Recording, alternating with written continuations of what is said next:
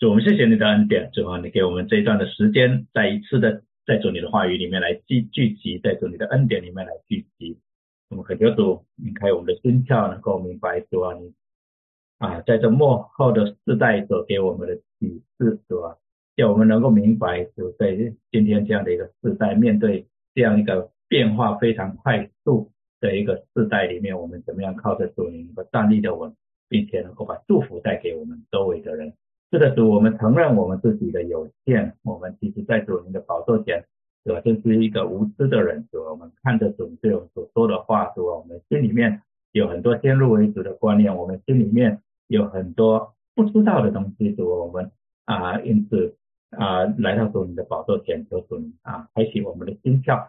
主我们也谢谢你，因为你纪念我们的软弱和有限，你就把我们召集在一起，叫我们不至于孤单，不至于一个人啊，在那个地方胡思乱想，叫我们能够啊，借着大家一起来思考，一起来探讨，都在你的话语里面有所长进，对吧？底下这段时间，恭敬的交托仰望。对吧？你交付给孩子这样的一个责任，求主你多多的怜悯孩子，说能够扶持我众弟兄姊妹们，对？让我们今天真是在主你的恩典里面一同承受你给我们的祝福。谢谢恩主垂听我们的祷告，奉主耶稣基督宝贵圣名，阿门。好，我把 PPT 放上来。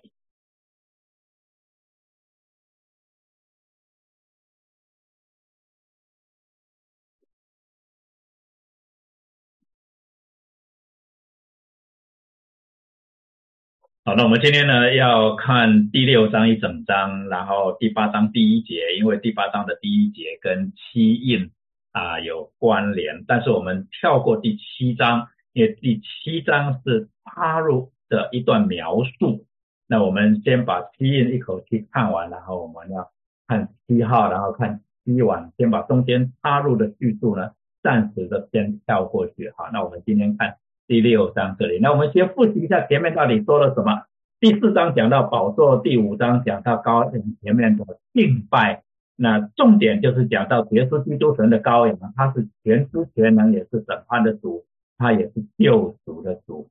同时，我们归纳了几个啊重要的属灵原则，作为我们经文反思的一些主干。第一个讲到，无论一个人有多少的财富、势力、才干、成就。都只能依靠羔羊的宝血才能得救。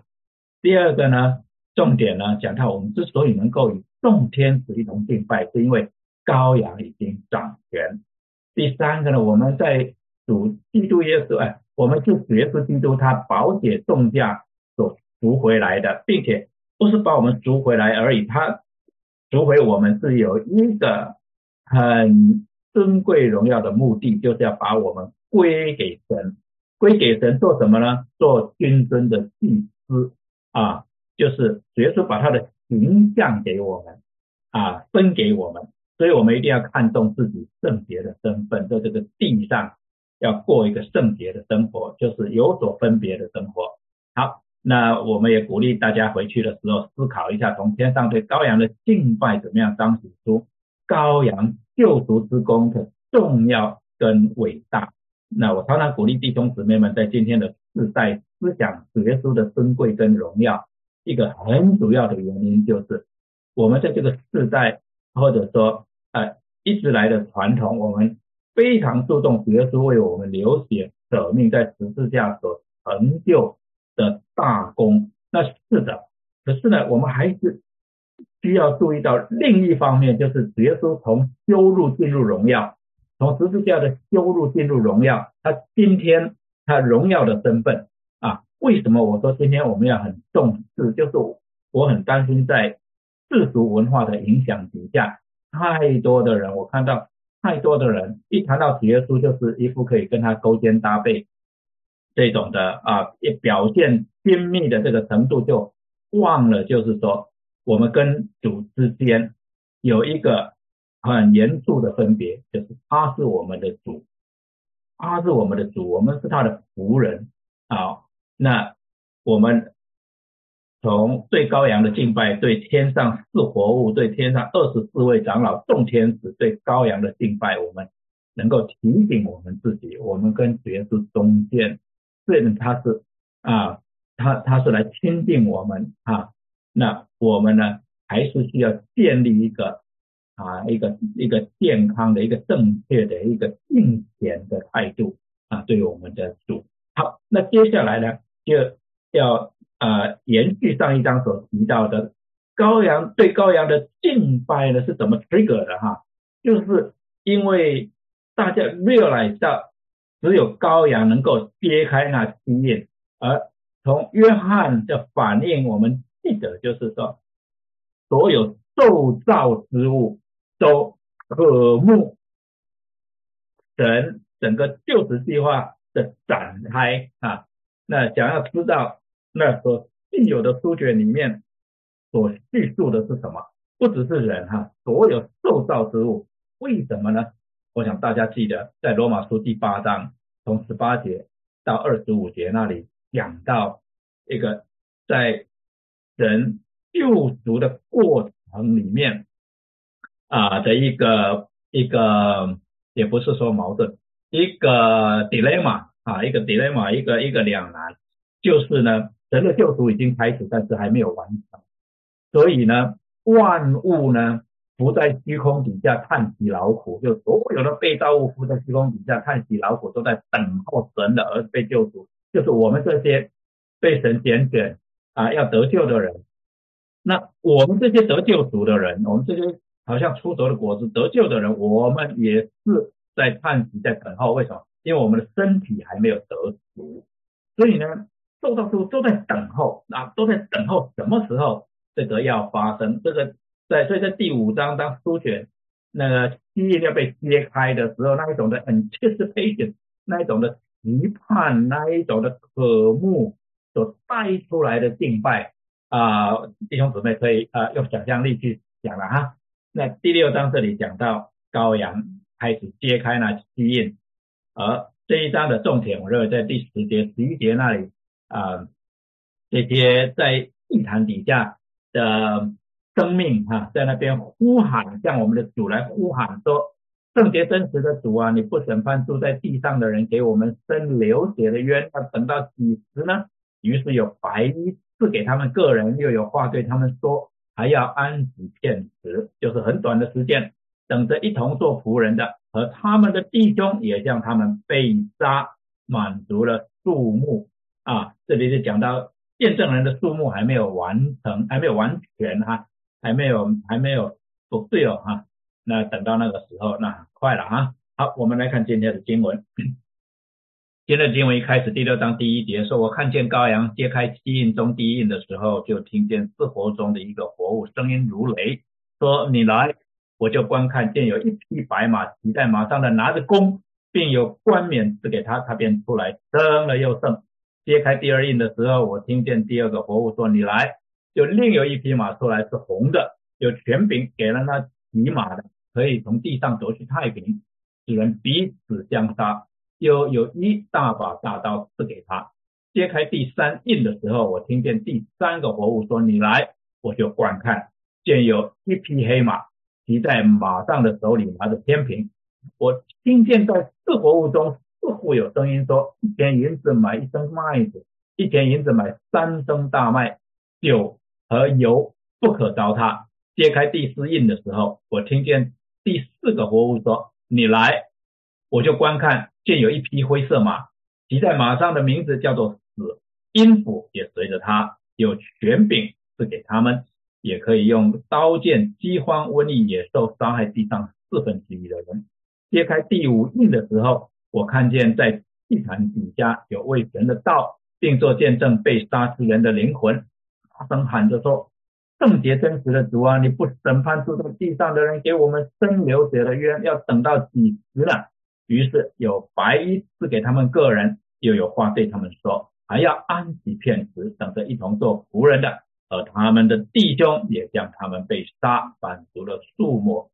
揭开第六印的时候，我又看见地大震动，日头变黑像毛布，满月变红像雪，天上的星辰坠落于地。如同无花果树被大风摇动，落下未熟的果实一样，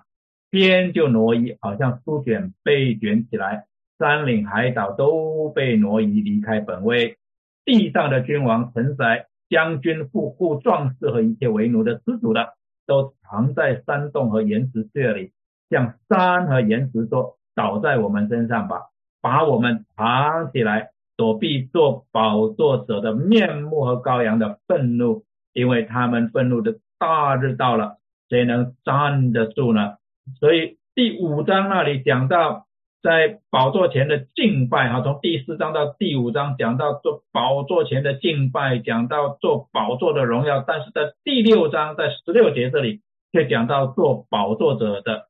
面目和羔羊的愤怒，啊，你可以看到一个很强烈的对比啊，从第四五章跟到到到第六章印那揭开的时候那一种的对比，哈。好，然后第八章第一节很有意思的，也是一个很强烈的对比，因为他说羔羊揭开第七印的时候，天上极静约有二刻，大概半个时辰啊，半个时辰。好，我们来看经文 的呃细节。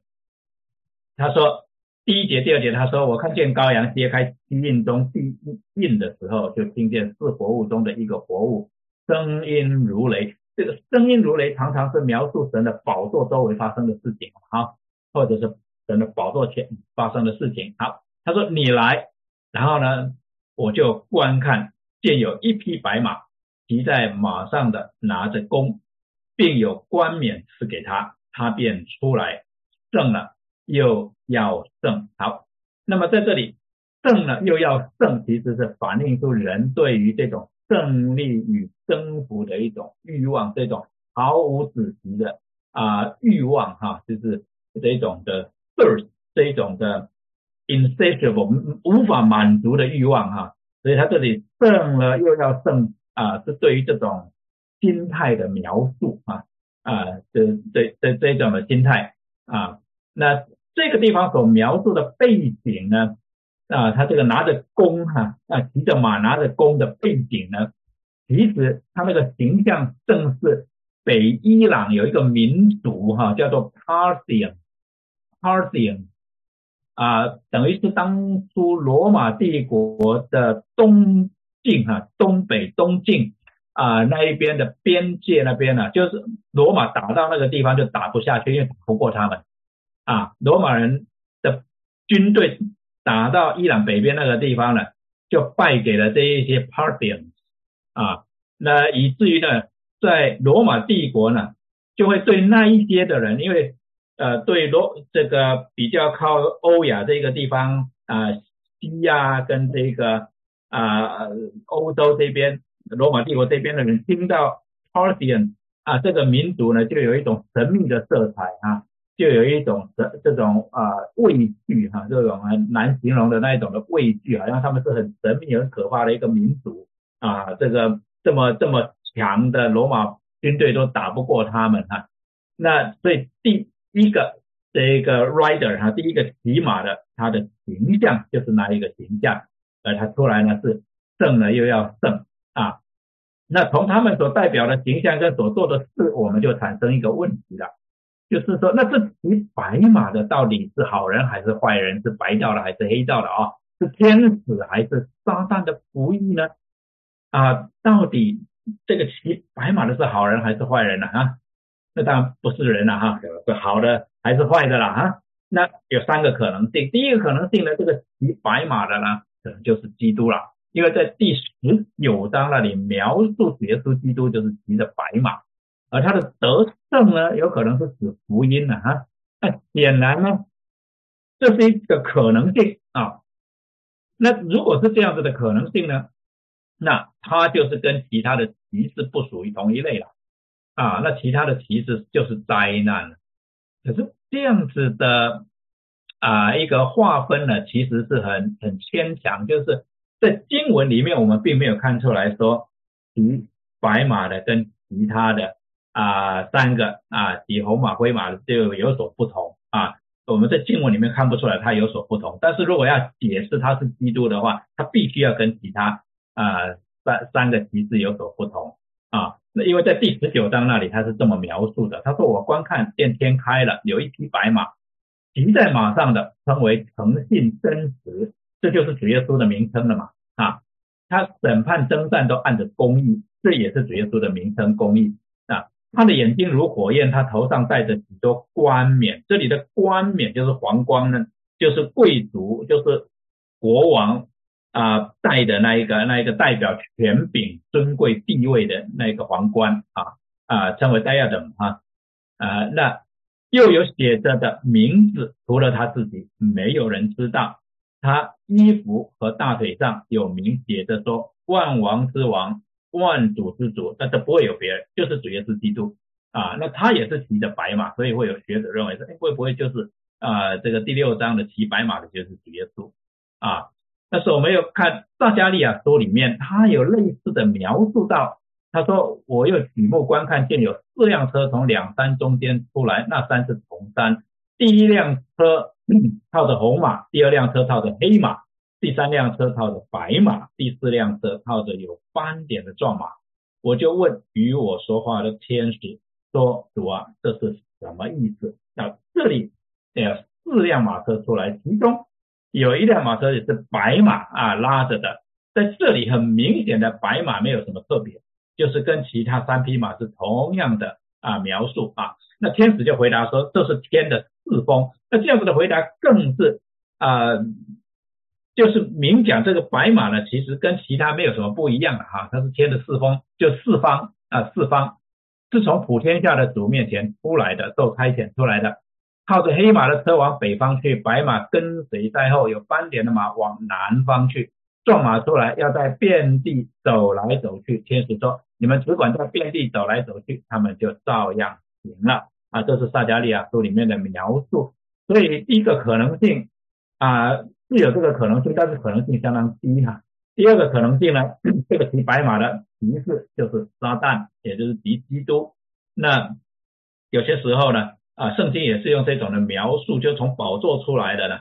啊，有一些是与神作对的，譬如约伯记里面讲到神的众子在他面前，撒旦也来到面前，所以呢，这些的描述呢。啊，都是圣经里面的叙述方式之一的哈。那所以第二个可能性就是这四个骑士代表魔鬼要来毁灭上帝所造的一切。那上帝呢也暂时允许他们啊为所欲为啊为所欲为，就是在像在约伯记里面所描述的情境哈。那神允许约伯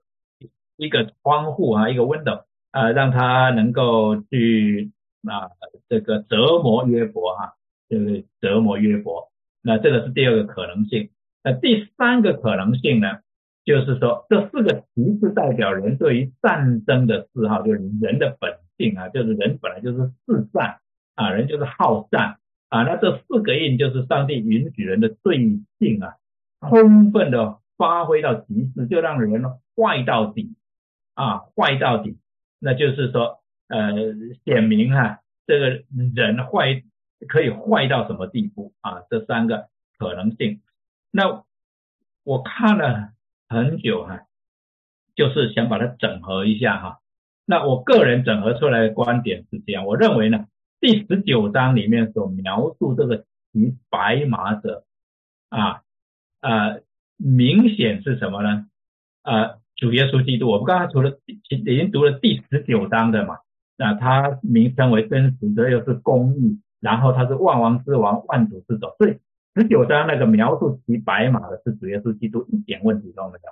可是这里第六章这里第二节这里所描述骑白马者，却不是主耶稣，而是外形像主耶稣，而实际上做的呢是撒旦所做的事情，或者就是啊这个这个折磨神的老百姓的事情啊，就外形像主耶稣，但是做的事情其实是反过来的。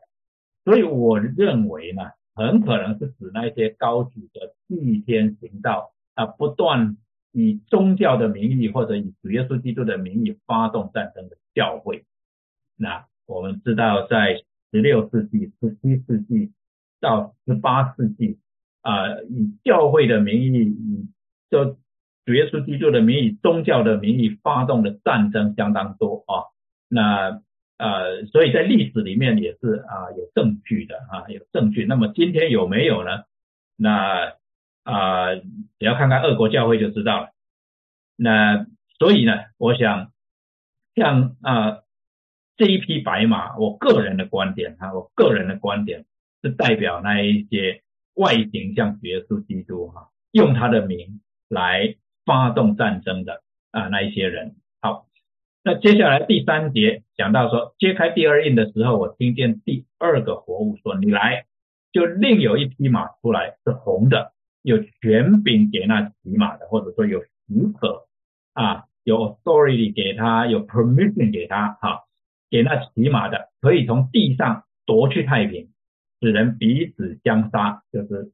彼此啊打仗内战哈和屠杀，又有一把大刀啊赐给他，这是第二印。第三印呢，听见第三个活物说：“你来，我就观看，见有一匹黑马骑在马上的，手里拿着天平。”第一印，第二印。描述的呢，主要是战争，对吧？主要是战争啊带来的这些的灾难。可是第三印手里却是拿着天平。那当我们看到手里拿着天平的话的时候，受到希腊罗马文化的影响，我们第一个反应就是说，这是不是审判？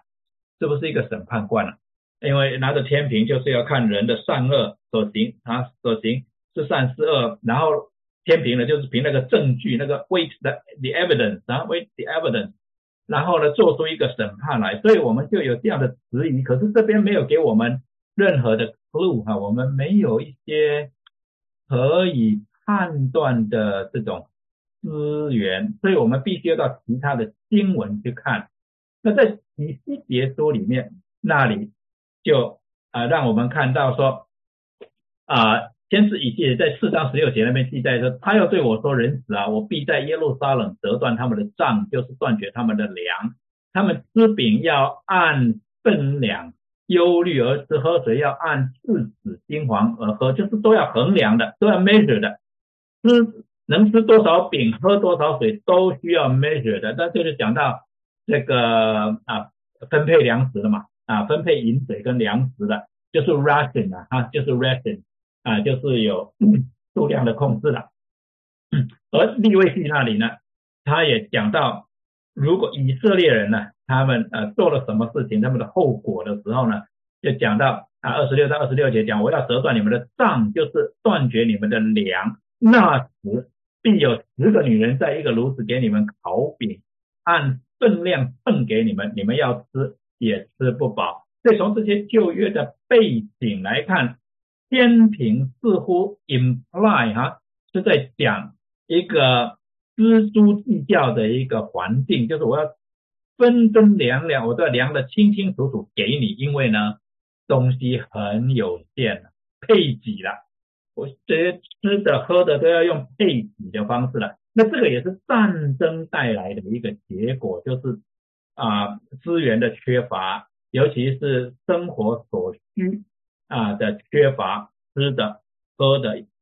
都要限量了啊，然后我们就读到第四个活物这边讲到说，似乎有声音说，一钱银子买一升麦子，一钱银子买三升大麦，油和酒不可糟蹋，那就印证我们刚才对第三印打开的时候啊所那拿着手里拿着天平的那个解释。啊，就 consistent 了，就一致了嘛，哈，所以啊，我们知道他第三页那里讲到说啊，一匹黑马出来骑在马上的手里拿着天平，就是指要带来饥荒啊，要带来这种粮食饮水的缺乏了啊。那第四活物出来的时候，就描述那种情况，一钱银子买一升麦子，一钱银子买三升大麦。油和酒不可糟蹋，就在讲极度的通膨嘛，通货膨胀。因为在马太福音里面，我们读到那个原主跟工人讲定了一天一钱银子，换句话说，一天的工钱呢，啊，一天的工钱才一钱银子啊，那一钱银子买三升啊大麦了哈。其实我们那个时候，他这个啊，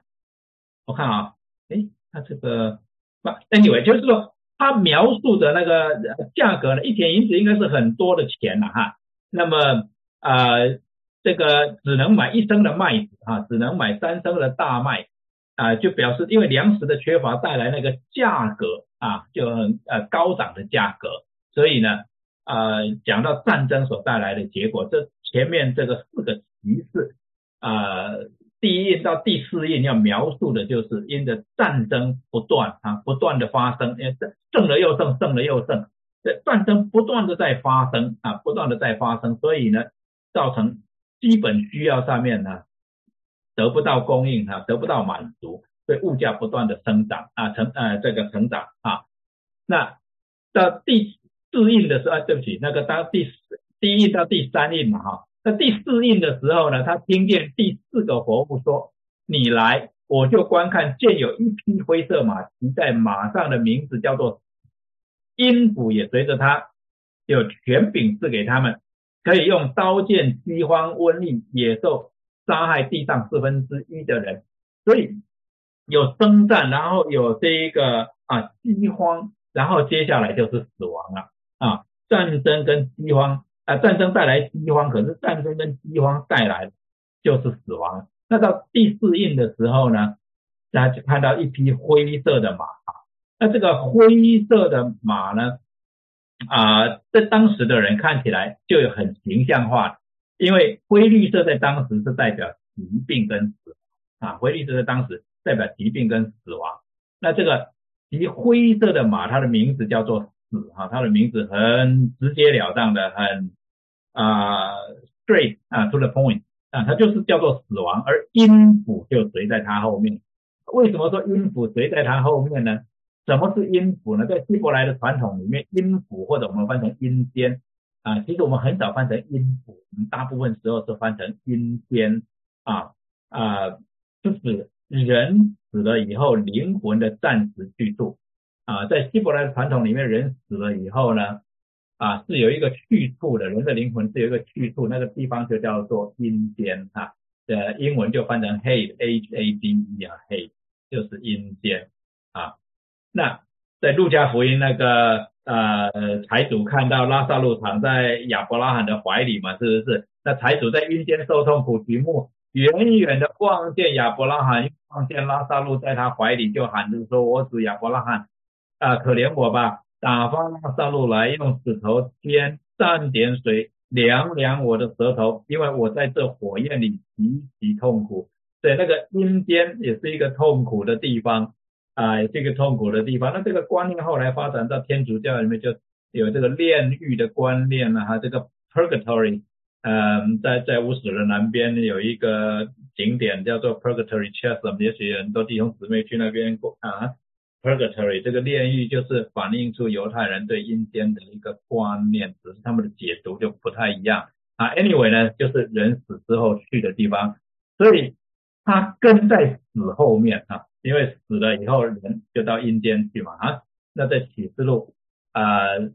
最后那里他就讲到，于是海交出其中的死人，死亡和阴间也交出其中的死人。他们都照个人所行的受审判，就是所有的人都要复活面对审判。十四节说，死亡和阴间也被扔在火湖里。换句话说，到结束再来，那么在最后的审判的时候，连死亡和阴间都要受审判，被扔在火湖里。以后就再也没有死亡，没有阴间了。这火湖就是第二次的死亡，这是在第二十章。好，所以根据这里的描述呢，这个阴府或者阴间显然是。死亡的伙伴呢，partner in crime 啊，这个死亡的伙伴，意思就是说，阴府跟在死亡之后减失了啊，减失，那那些人就到阴间里面去了哈，就到阴间里面去。那大家可以想象，就那时候小亚细亚的教会哈，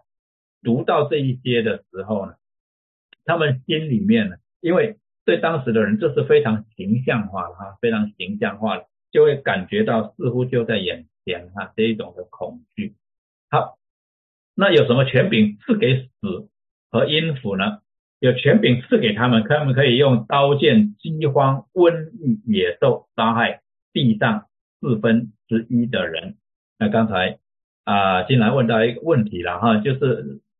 最后这一些的灾难，有一些的地方讲到有三分之一的地方会怎么样，或三分之一的人会被杀。这里讲到四分之一的人会被杀。那到目前为止，似乎在人类历史里面还没有发生这样子的事情。那为什么有一些学者还是会认为说啊这些事情正不断的在我们中间发生？事实上，从主复活之后就开始发生啊。那这怎么解释？那我的回答就是说啊，在圣经里面所描述的一些的事件啊，event 啊这些的 event 这些的事件，它有它一定的背景。这个背景有些时候确实是指整个世界的 whole world 啊，就是今天的世界整个地球啊。但是大部分的背景有它 set。background 有它固定的或者是特定的背景，尤其是指的中东那一个地方，尤其是指的迦南地那一个地方，或者就是说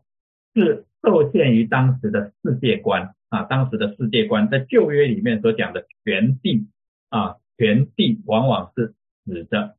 以色列人和他们周围啊，他们周围啊那一个地方。那当然到了新约时代，讲到全地就是一般指整个罗马帝国。啊，整个罗马帝国跟它周边啊，周边接触过的民族，那所以呢，啊，这个啊，在固定的范围里面哈，有四分之一的人啊被杀害啊等等啊，这些是有可能的，甚至有学者认为四分之一的可能，呃，四分之一啊，有可能就是指 significant 啊，就是就指。相当多的人啊，相当多的人啊，四分之一啊，三分之一，这些都是象征性的。那当然也有可能啊，也有可能啊。那呃，第八节讲到这里说，可以用刀剑、饥荒、瘟疫、野兽杀害地上四分之一的人这样的描述呢，可能会勾起一些弟兄姊妹，尤其是啊，你如果是一年读经一遍，或者是啊，正好读过这段经文，你会记得在啊。旧约里面也有这样类似的描述，啊，事实上就是在以西结书十四章二十一节那里，主也如此说啊，我将这四样大灾，就是刀剑、饥荒、恶兽、瘟疫降在耶路撒冷，将人与牲畜从其中剪除，嗯，不更重嘛啊，就讲那个时候他要降在耶路撒冷的灾难，因为耶路撒冷的人离弃了他们的神，好，所以刀剑、饥荒、恶兽、瘟疫。常是代表神在审判之前所降的灾。那为什么神在审判之前要降灾呢？一个很简单的原因，或者是很啊，就是不复杂了。Anyway，不复杂，就是神在审判之前的最后一刻，还是希望人悔改，还是希望人悔改。所以你会发现在启示录里面，这些不断重复叙述的这些灾难，都是希望人能够在这些灾难里面意识到他们需要悔改，而不是等到最后审判的时候，那时候就来不及了啊，就来不及了。所以这四四个印揭开的时候都是灾难哈，刀剑、饥荒、恶兽、瘟疫这些这些的灾难都是希望人悔改哈。那等到揭开第五印的时候，我们看到这一个。意象的一个转折点了，就不再是灾难了。我看见在祭坛底下有为神的道并做见证被杀之人的灵魂，大声喊着说：“圣洁真实的主啊，你不审判住在地上的人，给我们生流血的冤，要等到几时呢？”这些人是在什么时候殉道的？有可能在揭开第二印的时候，那红马的骑士所杀害的啊，要给他一把大刀啊。啊，他可以这个夺取地上的太平，他可以这个这个使人彼此啊征战哈，那可能是在那个时候，也可能是第四印的时候，这个灰马的骑士所杀害的啊，有可能是第四印的时候，这个灰马的骑士啊所杀害啊，那那些在祭坛底下的哈，他们是为什么缘故被杀呢？讲得很清楚，在祭坛底下有为神的道并做见证被杀之人啊。他们为了坚守神的道，或者是为耶稣基督做见证而被杀，那他在祭坛底下有他们的灵魂。这个 “k” 这个字呢，啊，我们翻成灵魂，在别的地方经文，呃，圣经其他的地方有的就直接翻成生命哈，因为在啊希腊文里面这个字呢，啊，就是代表一个人哈，他的生命，他的生命啊啊对应着呢这个有这个啊有羔羊站立第五章那里哈，有羔羊站立像是啊第四章有羔羊站立像是被杀过的那这个像是被杀过的或者跟被杀之人这样子的叙述，就把这一些祭坛底下的人跟羔羊借着这样子的这样子的。好像对应啊，借着这样子的对应，就把它们联系起来，就用好像用同样的方式来描用描述羔羊的方式来描述这一些的人，来显示出这一些的人是属于羔羊的啊。好，那他们在地毯底下有什么特定的含义吗？啊，为什么要为什么他们要在那这个祭坛底下呢？那听祭坛那个圣殿里面，他所强调的是神的同在和保守，他所强调的就是神的同在啊和保守。那么啊，在启示录里面，其实啊多次提到这个祭坛啊。那譬如说在八章三节那里，他有提到另有一位天使拿着金香炉来站在祭坛旁边，有许多香赐给他，要和众圣徒的祈祷一同。建在宝座前的金坛上，那这个祭坛，那我们就啊知道说有有有献这个啊这个香的这个这个炉，有有有这个啊这个烧祭物的的祭坛啊，这个燔祭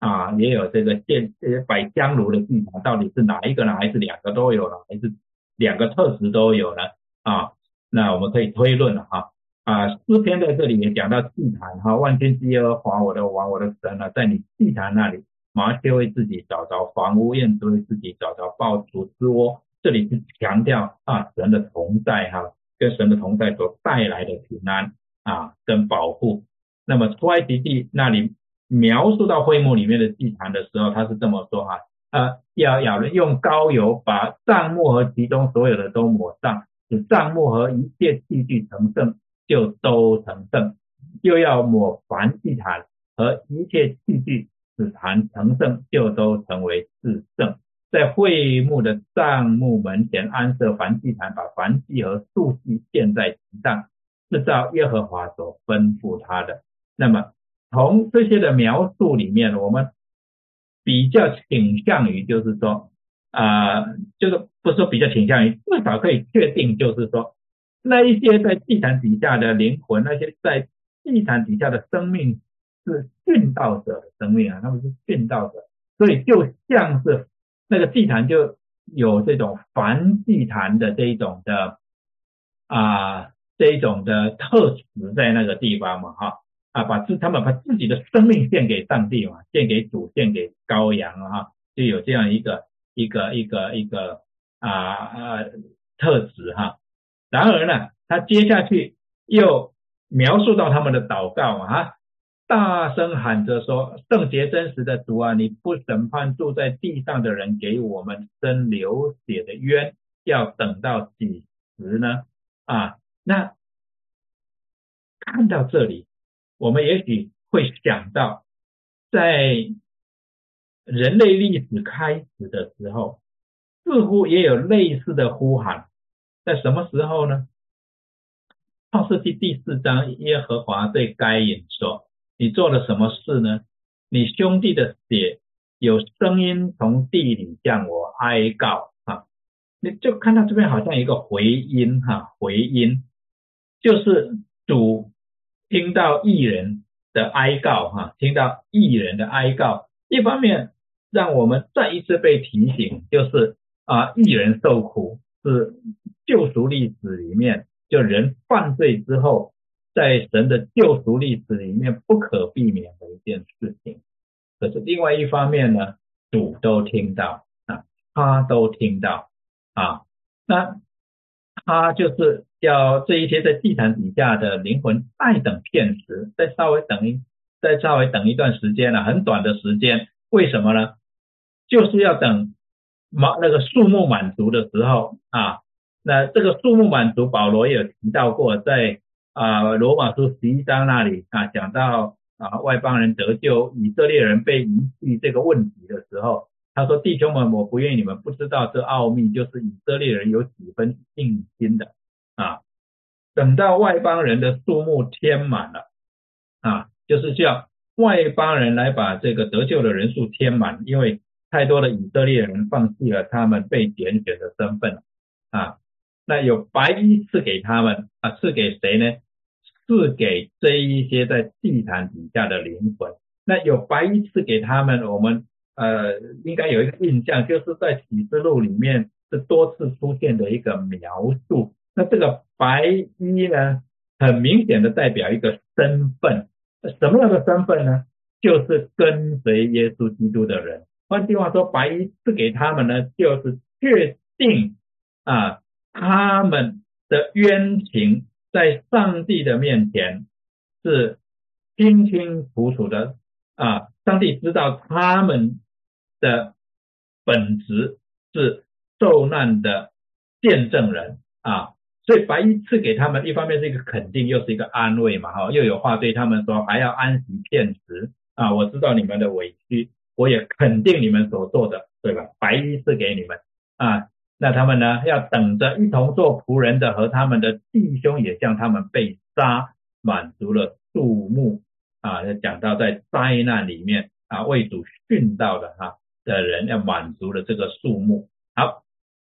那啊白衣这个主题呢，我们稍微再引申一下，我们就看到在启示录里面，他之前哈在对萨迪教会已经有讲过。那么在第七章那个地方，就是我们暂时跳过，会会跳过去。但是描述这个以后的敬拜的时候，他也是描述那一些从各国各族各民各方来的人，站在宝座和羔羊面前，也都是身穿白衣哈。对，白衣是一个身份，是一的肯定哈，身份的肯定。好，接下来第六印。揭开第六印的时候，我又看见地大震动，日头变黑像毛布，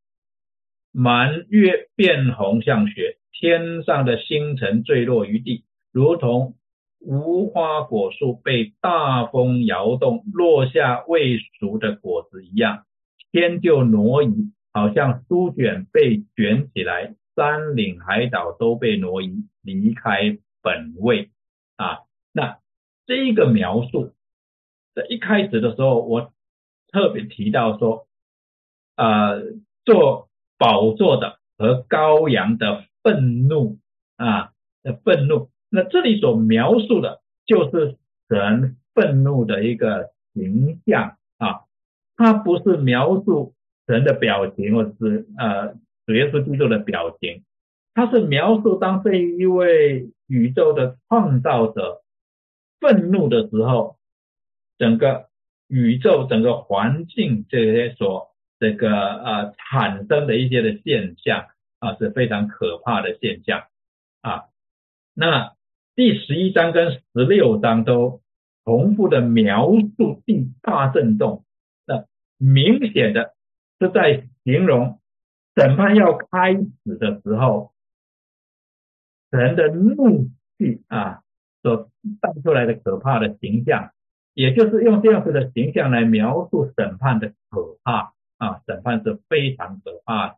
啊。那么在先知以赛亚的时候，他就曾经用类似的方式描述神对当时耶路撒冷所要做的一个审判啊。以赛亚书五章二十五节那里讲到说，犹大跟耶路撒冷若是不悔改。神的审判要临到他的百姓，而到那个时候会发生什么？发生什么事情呢？他说：“所以这个‘所以’的意思，就是因为前面有讲到这个啊，犹大耶路撒冷的这些祸嘛，这些罪嘛啊，就葡萄园之歌连续六个祸灾、祸灾、祸灾、祸灾，就讲到，因为是这样子，所以耶和华的怒气向他的百姓发作。”他的手伸出攻击他们，那会怎么样呢？山岭就震动，他们的尸首在街市上好像粪土。虽然如此，他的怒气还未转消，他的手仍伸不说。但人都看得都受不了了，吓坏了。那个时候神并没有停止，他还要继续啊，还会继续。那么在以赛亚书十三章九节那里，他也讲到哈。耶和华的日子临到的时候，会有以下这些事情：必有残忍、愤恨、烈怒，使这地荒凉，从其中除灭罪人。天上的众星群啊群宿都不发光，日头一出就变黑暗，月亮也不放光。十三节说：“我万军之耶和华在愤恨中发烈怒的日子，必使天震动，使地摇撼，离其本位。”啊。都是描述主的愤怒啊。那三十四章四节以赛啊，又描述天上的万象都要消没，天被卷起，好像书卷；地上的万象要残败，像葡萄树的叶子残败，又像无花果树的叶子残败一样啊。讲到整个的这种天地的这种震撼哈，连天地啊都要被 shake 啊，被 shake，这个这个这个，就是。天摇地动了哈，那马太福音也是啊，遵照这样子的啊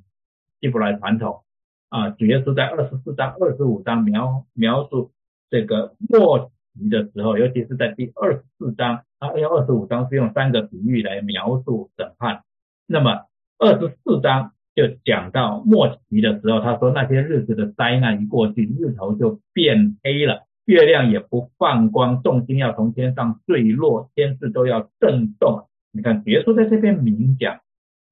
灾难要发生在天，灾难要发生在天。灾难过去以后，不是松了一口气，不是 release。灾难过去以后是更可怕的啊！为什么？因为灾难过去以后，接下来就是神的审判了。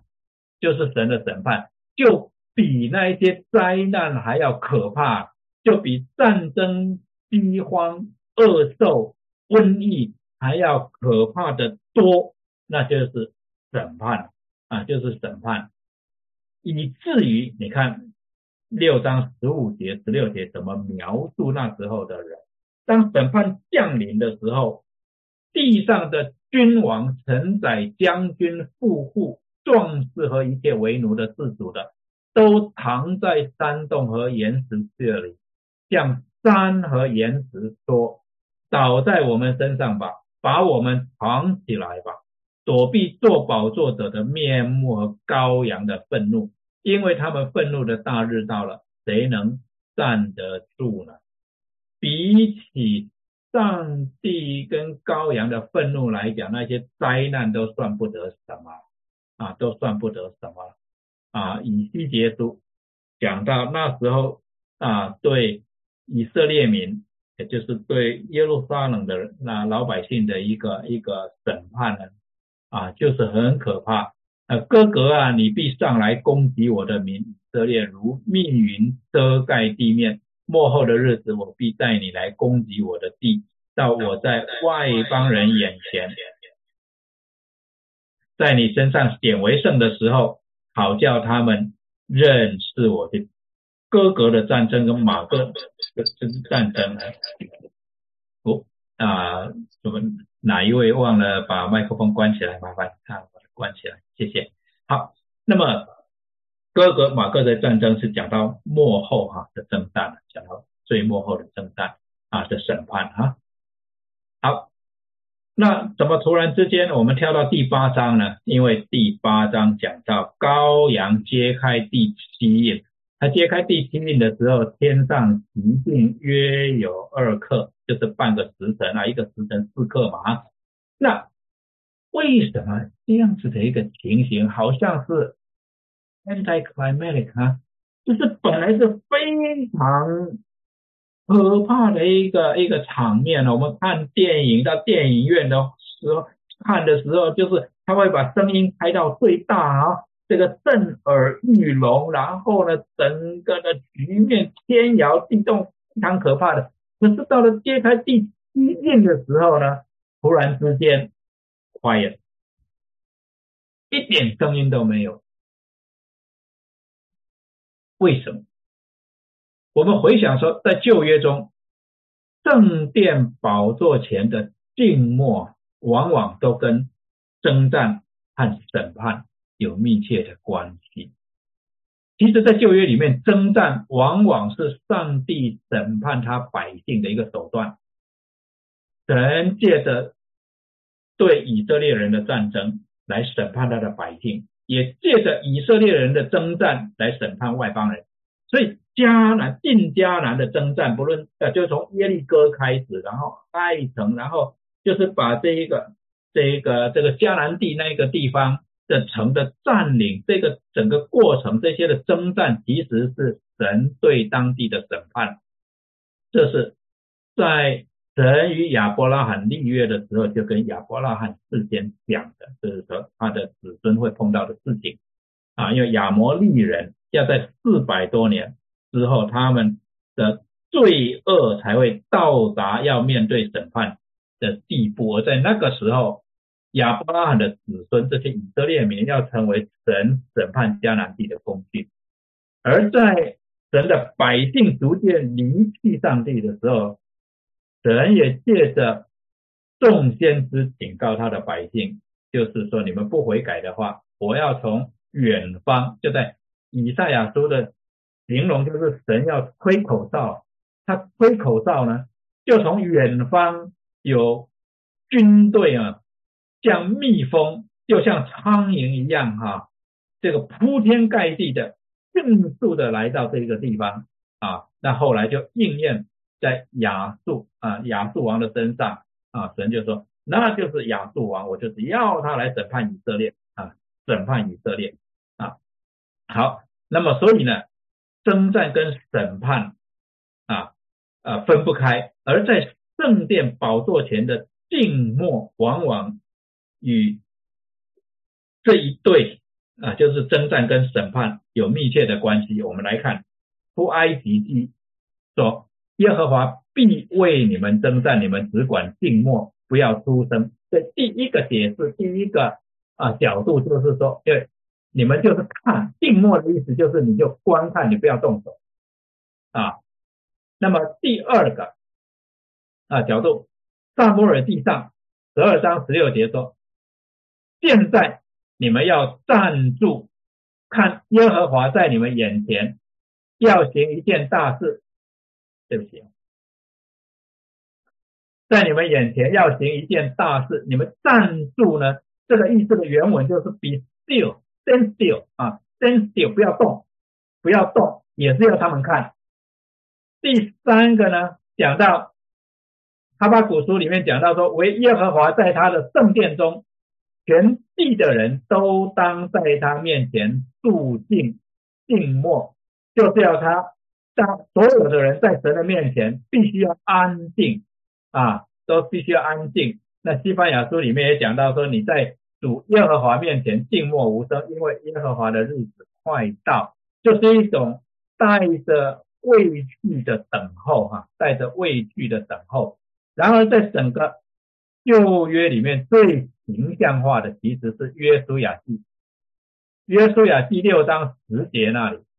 说，约书亚吩咐百姓说：“你们不可呼喊，不可出声，连一句话也不可出你们的口。”等到我吩咐你们呼喊的日子，那时才可以呼喊。这样，他使耶和华的约柜绕城，把城绕了一次。众人回到营里，就在营里住宿。啊，那所以呢，啊，在那里啊，是啊，描述一件非常特别的一个景象，就是。上帝要审判耶利哥了，所以他要以色列民绕城，第一天要这样子做，第一天要这样子做。那么在第一天到第六天，他们绕一次，第七天要绕七次，在绕城的时候都不可以出声，就是要 be quiet，要 silent。那所以我们一直在那边。啊，分析这是什么战术啊？这是什么战术啊？是不是就是这样子不出声的绕啊？感觉上非常的可怕。那事实上也是这样。可是就不只是一个战术，其实是要让我们这些读那那个描述哈啊也的人呢，能够了解那时候的那一种的感感受，在那样子的安静里面，不只是感觉到一种的可怕。其实也反映出上帝的一种的忧伤。很多的时候，我们就觉得那一些的人罪有应得，本来就应该被被 wiped out 啊，这些恶人本来就应该是要被除灭。可是其实这些的静默是反映出上帝的一种的忧伤，这些的人啊就要被全然的毁灭。我们记得神对约拿所说关于尼尼围城的的的的的话，对不对？约拿也认为亚述、尼尼维这些人只有余辜啊，你还要我去传福音给他们？神对他们讲，这些都是人哦，我也怜惜他们，他们也他们是恶人似的，但是我也怜惜每一个生命，我希望他们悔改，我希望他们悔改，所以才叫你去传福音呢，叫你去他们中间宣告悔改的道，悔改赦罪的道啊，那尼尼为人啊，跟尼尼为王带带带带领着尼尼为人就就悔改了，就悔改，那所以那个。安静，那个静默，一方面真的是很可怕，但是另外一方面又反映出上帝的哀伤，因为审判已经不可避免，已经不可避免了。那对神来讲是很深的忧伤，因为这些人就是就是就是要被 wipe out，就是要被毁灭，已经救赎的恩典已经到了尽头了，时间已经到了，这些人。不悔改，非常的忧伤啊！所以到第八章这里讲到羔羊揭开第七印的时候，天上极静约有二刻，因为毁灭的时候到了，毁灭的时候到了，反映出神的忧伤，也反映出非常严肃、非常可怕的一个时刻了哈！所以其实弟兄姊妹，我们彼此勉励哈，我们传福音，因为知道人至终要面对啊。那样子可怕的一个景象，我们希望啊，我们周围的人啊都不都不需要去啊面对最终的那个毁灭。对，耶和华神愤怒的审判是极其可怕的啊！人要趁着他的恩典还没有收回的时候悔改来归向他。好，我就今天讲到这里，不知道啊弟兄们有弟兄姊妹们有没有什么啊问题或者分享？啊，我先把这个 PPT 先收起来，这样可以大家可以有一些的讨论。牧师，呃，我想问一下，问一个问题，就是呃，约约翰他看到的这些呃揭揭开这个五个印的时候，嗯，呃，是是正在发生的。还是过去，从过去到现在正在发生，然后以后还会发生。他所描述的这些事情，学者确实是分成两派。保守的学者们认为说，这些事情要在最后啊，就是主耶稣要回来之前啊，很这一个 intense 的、很很强烈的、很急速的一件接一件的发生啊。那么越来越多的学者呢，认为说。其实这件事情是不断的在发生，从啊初期教会一直到现在啊，不断的重复的在发生。那我个人是比较接受啊第二种说法，就是其实不断的重复的在发生。那当然啊，强度似乎在在啊不断的增强。啊，还有就是刚才您有一张 slide 写的就是当时的那些教会。读到这些信的时候，啊，等于说是，呃，这是约使徒约翰看到的意象，但是他们自己，他就是当时的教会并不一定看看到，只是一使徒约翰写在信件里面告诉他们看到的这些。对，那么使徒约翰的奉主耶稣基督的的吩咐嘛，命令嘛，哈。就要把他所看到的写下来，写给众教会嘛。那所以看到是他看到对，但是他必须要把他所看到的告诉众教会。嗯，众教会并不一定看到这些，好，有可能也也看到世界上发生的哦战争啊。看到这里面所描述的是吗？嗯嗯。彼此他们可以从所描述里面的啊意识到说他们所正在经历的啊有一些好像很符合约翰所描述的，嗯，确实是这样。譬如说那一些为主殉道的，他们确实是面对逼迫嘛，面对生命的危险嘛，那他们就会知道他们的去处啊，他们会像那一些祭坛底下的那些灵魂，祭坛底下。的灵魂一样的，他们会在那边，在神的宝座前等候，在祭坛那边等候啊，不会到阴间去，他们会在祭坛那边等候，这样。嗯，OK，好的，谢谢。来，我们说，我我有两个小问题，一个就是说，呃，今天的这个这一章和呃上一堂课的第五章，这个有有没有一个时间上的关系？就说呃，上面上一章主要是呃宝座嘛，那个羔羊宝座，大家敬敬拜，对吧？那个场景是说是在今天这一章审判之前的，其实审判之后的事情呢，还还是呃，基本上可能没没有，嗯，不是很有一个很严密的一个时间或者是 sequential 的关系。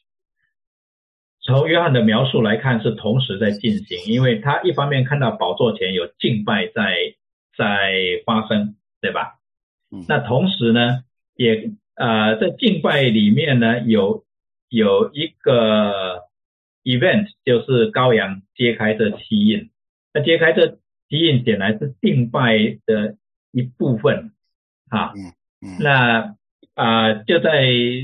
敬拜进行的。过程里面有这一个部分是 reveal 啊，地上在发生的事情。OK，OK，好。那那还有一个就是今天的那个前面一前面提到的那个骑白马的，那那那您可能觉得。呃，应该是一个仿佛像基督，但其实是其实是做坏事的。那那那那特别提到的就是说是好像是战争，对吧？那这个地方啊，您认为呃，可能 literally 就是就是啊，真的就是战争，还是说有可能会涉及到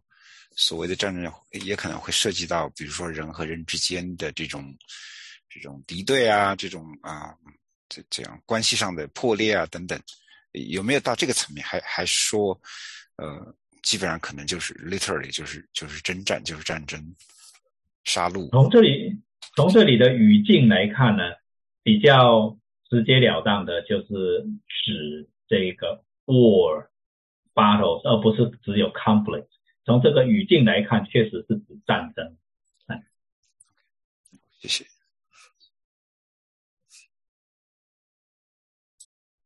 嗯。对，呃，我有一个问题哈，就是呃，就是讲呃，就是等了被杀的满了树木，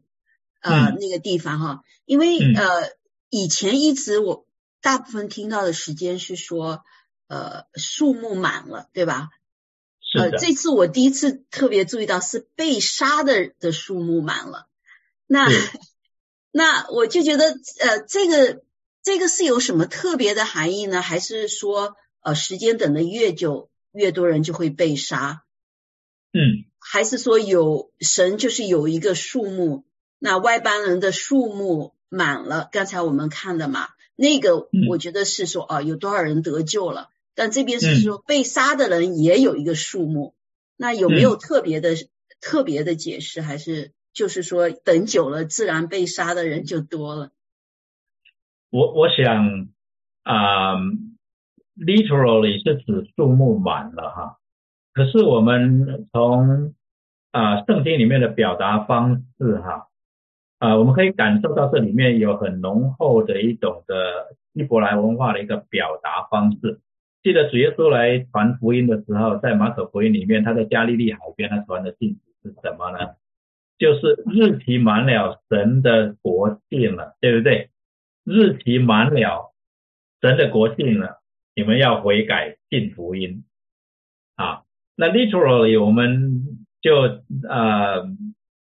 呃翻成就是主耶稣在传福音的，就是说日期要满足了啊，要 fulfill 了。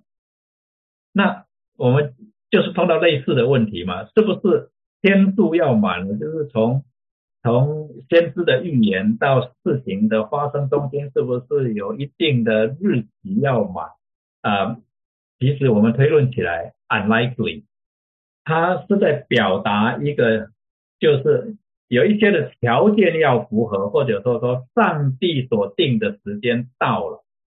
啊，all the conditions are fulfilled，啊的意思了。那所以从这个角度，啊，我的理解就是在这里讲到人数要满了，只是一个 expression，就是所有的 condition 要 fulfill。所有的 conditions 要 fulfill，就跟日期满了一样啊，他用一个 quantity，用一个数量啊，来表达一个条件都要满足这个语境。对我的我的了解就是，不是说上帝写了一个数字要死多少人啊，就是要多少人信道啊，呃，然后呢，就在那一刹那啊，这些事情开始发生。我的我的理解比较不是这样，我的理解比较就是说，在根据上帝救赎的计划，这些事情都一件一件发生了。At the end，啊，或者就是说，神他的 timeline 啊所要求的条件就已经到了，就像弥赛亚第一次来，耶稣第一次来一样，他就会来了，他就会来了。那这一个这一个啊。fulfillment 这对于这些条件的一个满足啊，在我个人的理解是比较抽象的，而不是很很具体的。我们可以拿个清单，一个一件一件来勾。我的理解是这样。Yeah, make sense。我想只有神知道了，就是这个条件是什么。嗯，因为 consistently 对于弥赛亚第一次来跟弥赛亚第二次来。主都一直保留这个讯息，就是确实的时间是怎么样？这个启示一直是保留的，而目的就是让我们保持一个心态，就是他随时会来啊，而且是在我们意想不到的时候啊。所以弥赛亚第一次来的时候，这个味道特别的浓。你看他降生的时候是在旷野，是在夜里，只有一群牧羊人在那里。那天使来了啊，这个形象就是特别凸显出在时间上、在地点、在人的心态上都是 unexpected。那个时候他就来了，所以我相信主耶稣第二次再来也是类似的啊。当然他描述不一样，他来的时候他不会是在半夜里面是在旷野，而是全世界都知道都知道。但是在心态上面就是说啊，大家越来越越越。relax 啊，那啊这一点恐怕是没有改变。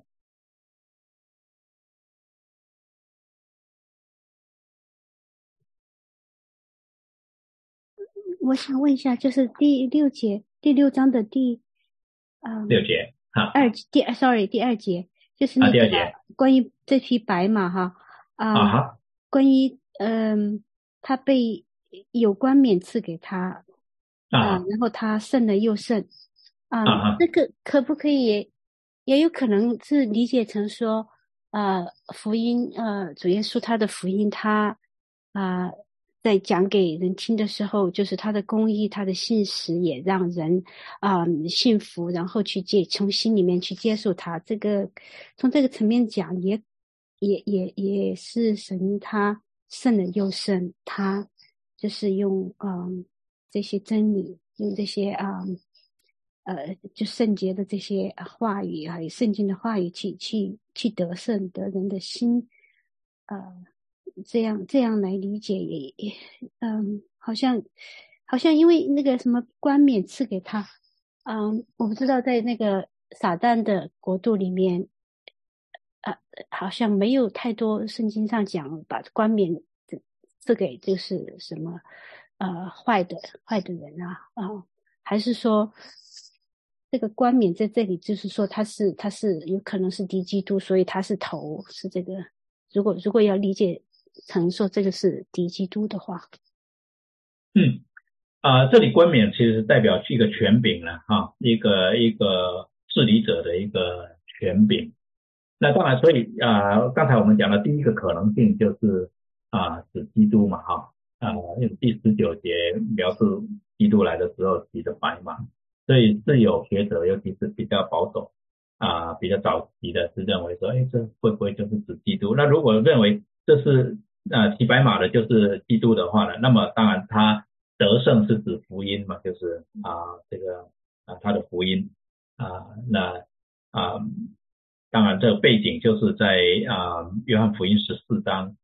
啊那里讲到这个地上的王要被啊击败嘛，是吧？啊，那啊，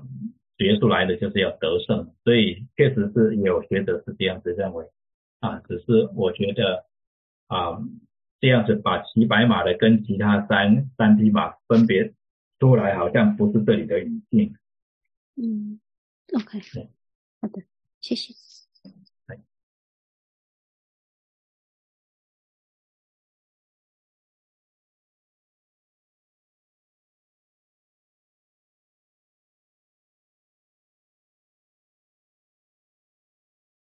这一章不长啊，大家啊回去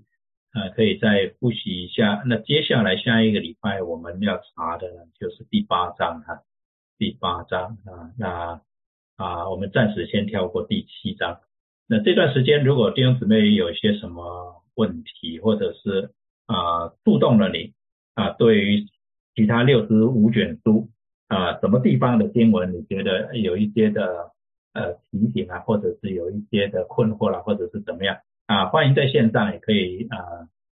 发给我哈，那我可以提早做准备，到时候呢啊，在我们查经的时候呢，嗯就。能够更有准备的来回答哈，来回答。所以如果这段时间啊，不只是启示录了哈，如果说我们所查的经文啊触动你，对其他的经文啊产生一些的想法或者是一些的困惑的话，我们都可以讨论。好，那我们今天就先到这里，好，我们一起低头来祷告。主，我们谢谢你的恩典，主，我们谢谢你，主，我们向你俯伏敬拜。你知道我们的光景，你知道我们的需要，我们恳求主啊，继续的保守我们，不论是在家里、在教会、在我们的社区里、在我们的职场工作的地方，主啊，让我们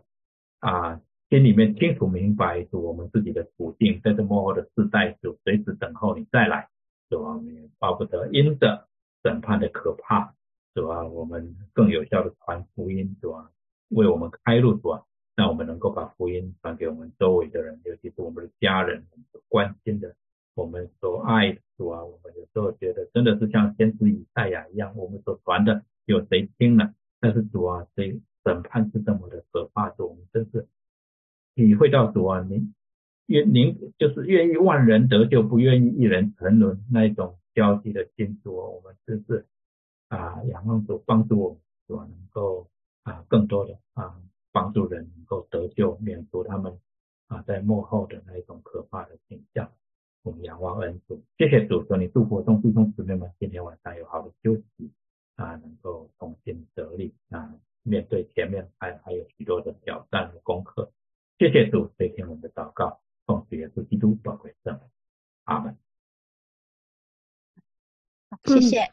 谢谢牧师，谢谢大家，谢谢大家，牧师晚安，Have a good day，晚安，晚安，晚安，晚安，早点休息。